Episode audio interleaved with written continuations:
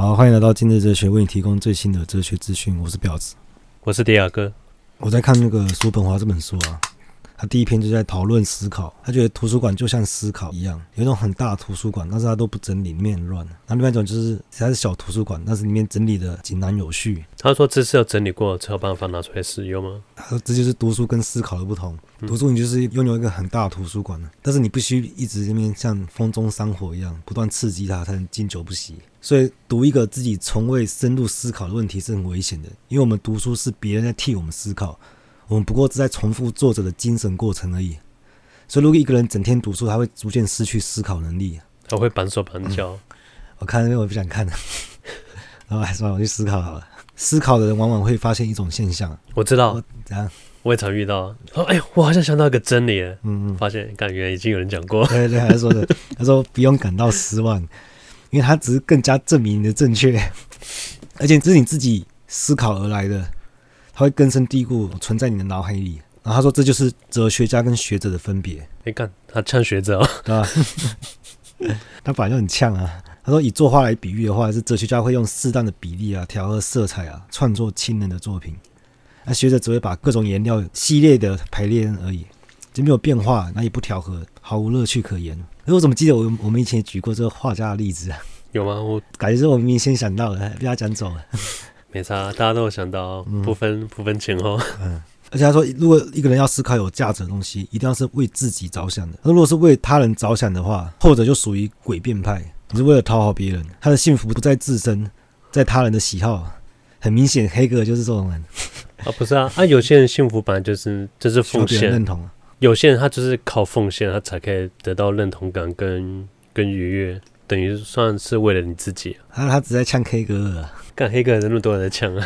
没有啊，说我算是反黑格尔大将军啊。黑格尔这种人就是渴望人家称他为思想家。就我讲一个那个，他谈论到天才，什么是天才？像我们上一集有讲到罗素的天才吧，算是反讽。很多人都谈论什么是天才啊，尼采啊什么。我觉得叔本华他这个对天才跟干才的区分也在于这里。所谓的干才就是他非常的实用，可以很快应用在这个社会，得到大家的关注，但是经不起时间的考验。但是他当时会过得还不错啊。但是天才是要创作永恒的作品，他当下可能不会被接受，而大部分都不会被接受，这就是为什么这些艺术家会过得这么辛苦的原因。你说他们会领先世界太快啊？对啊，会领先世界太前面。对，嗯。可是为什么我会这样子？就是那些天才啊，他们是可以不在乎世俗的眼光的，因为他们的工作等于是带领世界，哎，不对，带领群众去认识新的世界。所以你会发现，天才做事从来不是为了个人的利益，但干才是为了个人的利益。说到天才，我又想到说，其实天才跟疯狂的距离要怎么区别？验证你是对的，你就是天才；都错的话，你看疯狂也也是当下就被认定是疯狂哦。通常都是先被认定为疯狂，然后之后才发现他是天才。嗯、我们社会其实很很容不下疯狂的人，不一样立场的人嘛。嗯，奇怪，你们东西方大家东西方大家都很像啊，很怕跟人家不一样，因为古人知道不一样就把你杀了。但我觉得要当一个一样的人太简单了。你只要你有理性的话，你要扮演一个正常的很简单，你就正常的说话，穿正常的衣服嘛。要保持礼貌嘛，你不要标新立异，你反而要当一个特别人，才需要付出很多的成本嘛。就像罗素说的那个邻居之间不是会互相模仿嘛？啊，到最后家具不是表现个人特色，是为了看起来正常而已。歌德也曾经说过嘛，模仿是人的天性，虽然人们不承认自己是模仿的。当一个正常人太简单了。我觉得这个世界上最让人疯狂的职业就是演员，你都不知道怎么扮演自己现实人生，你还要扮演其他人生，这不精神错乱吗？不是换种说法，如果演员他不疯狂的话，他就不是个好演员。像《霸王别姬》那句话怎么讲？呃啊，不疯魔不成活，对吧？我觉得这句话很有趣哦。不疯魔不成活，他在字面上意思告诉你，他说不嘛，否定，但我们心里知道，人才是应该要这样做的。如果说一疯魔变成活的，听起来就力道就不够。他这个就也是很很絮叨者说，对啊，你得这么做，你才有办法。嗯，这你有没有勇气这么做？像那个。黑天鹅，我说娜塔莉波吗？那个，嗯，不是小格雷时间那个，很多艺术家是宁愿死在舞台上面的，嗯、可是我们不能接受，我们不能接受，我们伦理道德上不能接受，就每每次遇到一些艺术家或是一些音乐人或是诗人，他们自杀，我们心里都会惋惜嘛。可是对他们讲，他们才不 care 这个，他们是为了创造永恒的作品。我接受，我接受自由意志啊，我自杀也是选择啊。而且你的死，你知道，造就一个这么伟大的艺术。哎，你讲到自由意志，我我刚好就在想这个问题，因为最近我常常看到一些案例啊，像有他人之手症，就是异手症嘛，强迫症或是秽语症。我第一次看到秽语症是在哈拉玛丽里面，呃，在哈拉猛男里面。哦，猛男。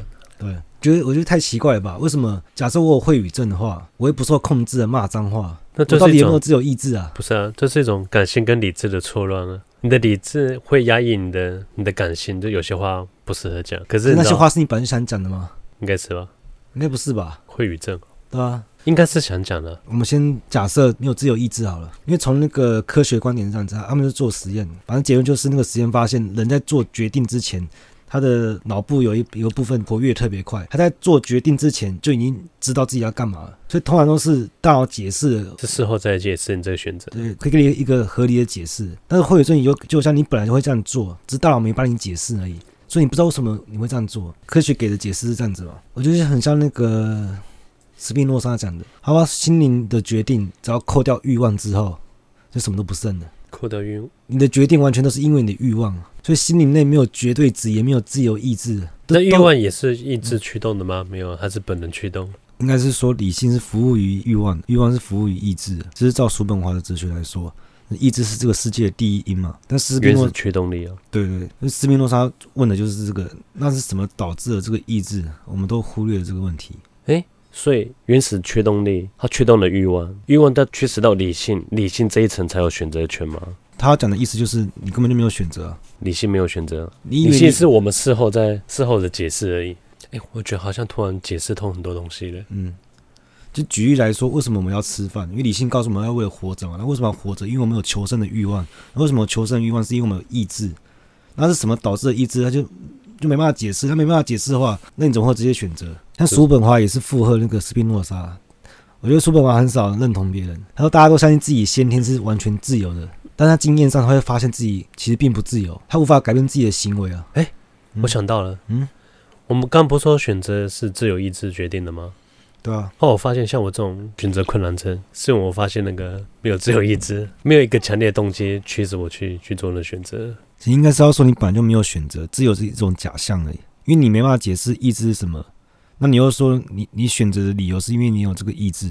因为洛克就说过一句话，他在那个《人类悟性论》里面讲的，问人类意志有没有自由，这个问题根本就是错误的。因为这个问题就像问你一个人睡眠是否迅速，他的品德是不是正方形啊？这个问题大家会嘲笑这些问题的荒谬性嘛？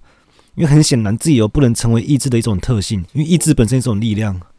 他要解释说，反正就是回到他的那个他写那本嘛，《意志与表象的世界》嘛，这整个世界是意志在驱动的嘛。可是人大概是有三分之二的意志，加上三分之一的智慧，所以通常我们是被意志推着走，但是智慧又怀疑为什么要这样做。可是像天才就是属于他有三分之二的智慧跟三分之一的意志，摆脱意志，所以他更容易抛弃个人利益，因为意志都是趋利避害的嘛，是自私的。但天才不会这样想，因为他智慧大于。意志就是把利我的这个意志缩小的话，做出来选择会更合理，可以做出更合理的选择。说更合理，怪怪的，那有点太入世了。因为所谓的合理，这个理是人所规范出来的嘛。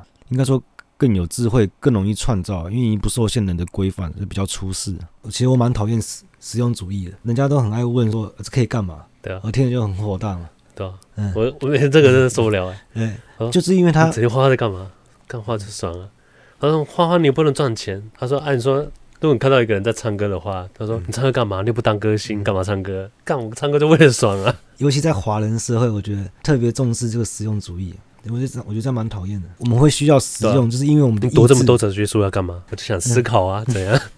我们的意志会劝我们不要这样做嘛？没有意义啊，用不到。可是我们智慧会知道我们真正想要的是什么。诶，应该不这样讲。我们智慧让我们拒绝我们想要什么？拒绝我们想要什么？就例如说，我们人人的最基本意志就是求生嘛。但殉道者为什么可以违反这个自然？就因为他的智慧。大过于他的意志，他可以摆脱个人利益，他可以为了一件事情，为了创造永恒的价值而牺牲自己嘛？你不要说牺牲自己，因为他们可能连牺牲概念都没有，他们只是觉得追求登峰造极更重要而已。牺牲是我们后人的看法，对，就是他们说追求登峰造极对他们来说是最重要的事情，重要过他自己，嗯，是对人类这个历史上文化上很重要的事情，嗯嗯。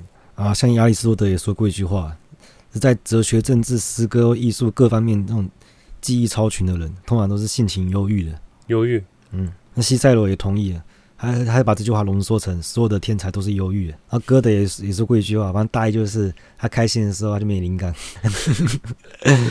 痛苦才是创作的创作资源啊、嗯！我们越有智慧，就越看穿那些意志。他脱离个人去看这个整体，觉得 太可笑了。所以我前面就讲，就是大家你知道，要要对这些少数人宽容一点了。你知道，世界推进贡献都来自于这些人，而不是大众。说你搞死越多人，就是你知道，就阻碍我们世界世界文明的进程。所以天才才被认为是悲哀的象征。对啊，你看图灵，你他妈不要把图灵搞死的话，我们我们 AI 技术已经就不止如此了，好不好？所以优越的天才就是他们可以看到那些平常人看不到的，是因为他们精神是完全客观化。然后再来有一段啊，他说，然后像黑格尔这种人，他们就会批评歌德像个大孩子一样。其他说的没错，但是如果只是用指责的方式，那就错了。因为天才本来就要保有赤子之心啊。天才是眺望世界，在就像看戏一样，就既客观又保持乐趣。可是他听起来好像不是在夸奖他，不是啊？因为他觉得黑格就是个世俗的人，他不懂像个小孩子是多么美好的一件事情。因为我们儿童时期的智慧是大于意志的。你看我们在社会化之前，而且我们不会受到性欲的干扰，然后很多事情对我们来说都还没被定义。对啊，性欲是很困扰他们吗？哦，只是。你知道到了一个年纪之后，满脑子就是这种性哎，所以在一切事情都还没有定义之前，我们是有无限的可能的。这其实是尼采说的精神的三变化最后一个阶段嘛。孩童是有创造能力啊，天才本来就要保持像孩子一样啊，他才有无限的创造能力啊。但其实我我有另外一个看法哎，我前面有提到说这个社会对这些天才太不宽容了，但其实我们对他宽容的话，等于扼杀他们的创作能力。他们本来就是应该活在痛苦之中啊。哦，我还以为你要说我们对小孩也。太不宽容了，一样啊，小孩跟天才都是。所以我觉得我们大概只需要五趴的宽容，让天才痛苦，但勉强活得下去。哎大，为什么讲的好像我们在肆虐一样？我们是为了逼发他的潜能，但是因为社会稳定运作也是非常重要，所以必须有九成五的人去做这些事情。所以叔本华他对哲学家跟学者、天才跟干才、艺术家跟工匠的分别，其实都一致的。那理解。像哲学家、天才、艺术家。他们就是客观出世，像小孩，不受制约。哎，他们是为了永恒价值，他们为自己思考，他们痛苦、不稳定、忧郁又悲惨。而如果是学者、干才跟工匠，他们主观入世，像大人，在意别人，为了个人利益，为他人思考，他们快乐、稳定、开心。哇，听起来很好选择啊。我我这边解释一下，就是为什么说哲学家是为自己思考，但不是为个人利益，这个差别在哪边？他思考的东西是他有兴趣的东西，所以跟利益是无关的。像另外一种为个人利益，他反而不会为自己思考，他会去在意别人的想法，为自己利益，对吧？在意别人想法，对，因为他想要讨好每个人嘛，所以他会在意别人的想法，哦、但是是为了个人利益嘛。哦他想要讨好别人，或这种都是后者嘛。其实我分辨出来什么是好作品，很明显啊。我们看出有些电影就是很讨巧啊，很想要取悦观众啊。就我每次去看书的时候，我看到那个畅销榜上面都是一些什么行销书啊、工具书啊。畅销书大概就是这种充满匠气啊，还有成功学。嗯，最害怕成功学。但是我是很肯定这个社会稳定的价值的。我的处境就很尴尬，因为我知道我创造不出一个永恒的作品。但我也得不到个人利益，我是最亏的那种。你不能受限啊！你现在就已经带入，就只有这两种结果，这两方阵营，把已经把它归类成两个阵营去选择了，你就当个在野武将就好了。但我觉得我有点像可以当一个桥梁的工作。其实我知道大概是什么感觉，就是我有体验过什么叫灵光乍现，突然就是像写东西写写神来一笔这样子，因为我会知道这个东西不是我的，它不属于我，是我不小心窥见的真理。但是我想要把它描述出来，例如说我我想到一个很好音乐，但是我可能在创造音乐能力不足，所以我表现不出来。可是我感觉过那个东西，或者说我想过一个很美的画面，但是我画不出来，那东西不属于我。但是我就会觉得，哎，就有点像柏拉图的理性。其实我可以理解为什么这个世界是我想象出来的，就像我眼前的你，它也是我想象出来的。你说想象会不会有点误导？误导什么？因为你的想象应该是指经过你的、经过你的眼球、经过你的意识、你的大脑呈现出来的。嗯、对啊，所以每个人呈现是不一样。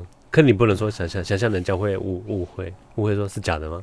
没有，你是真的。嗯、可是我看到你是我想象出来的。每个人对每个人看到。接受讯息，嗯，去解读的东西是完全不一样的，对吧？因为毕竟我还是要透过我的眼球、我的大脑去创造出来，所以我我承认你的存在，但是你的本质是鲜艳的。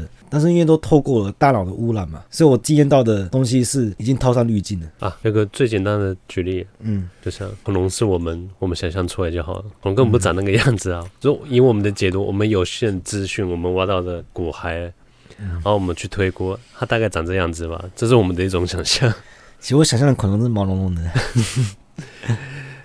屁也这么想象，是有人说，哎、欸，其实他们有羽毛，好像有羽毛啊。嗯。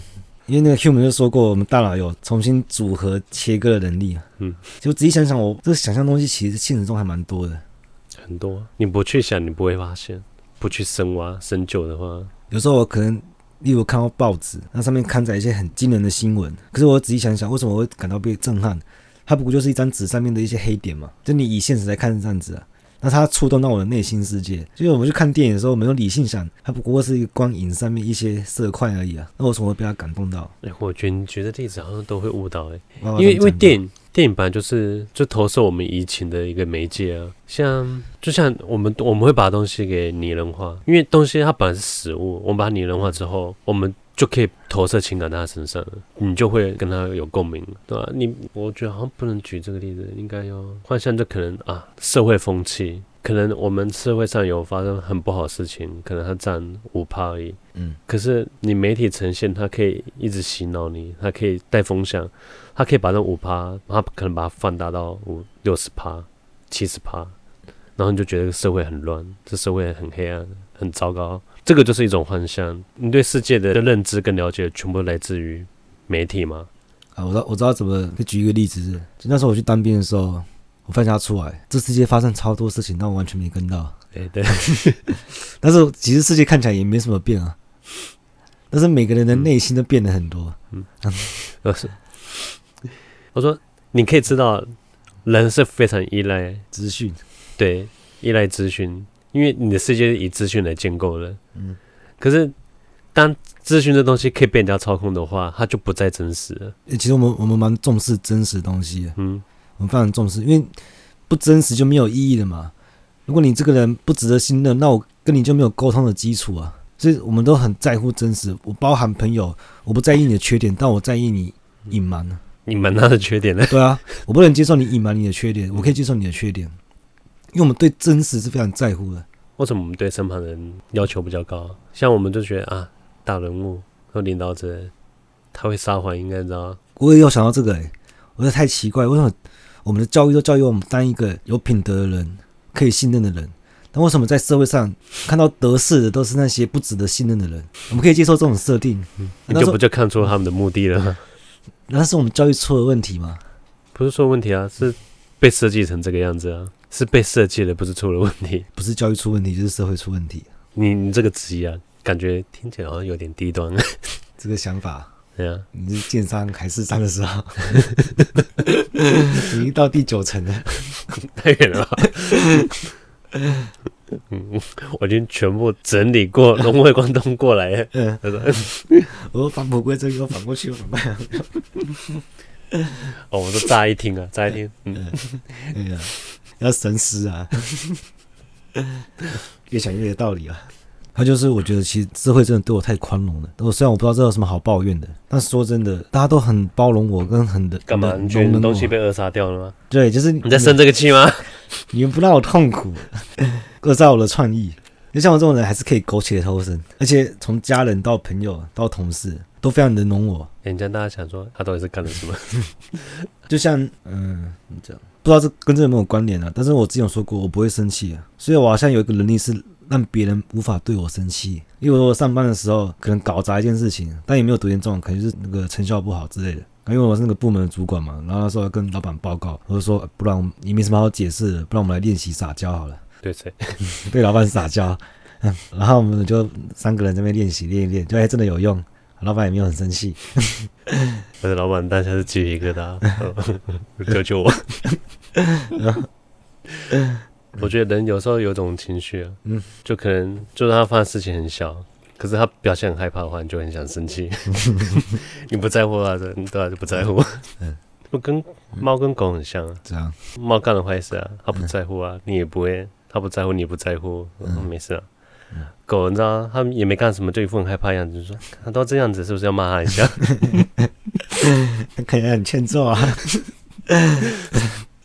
我觉我觉得大部分人是得到一点点个人利益，然后从来没有想到想要创造过什么永恒价值，这就是我们的中间分子。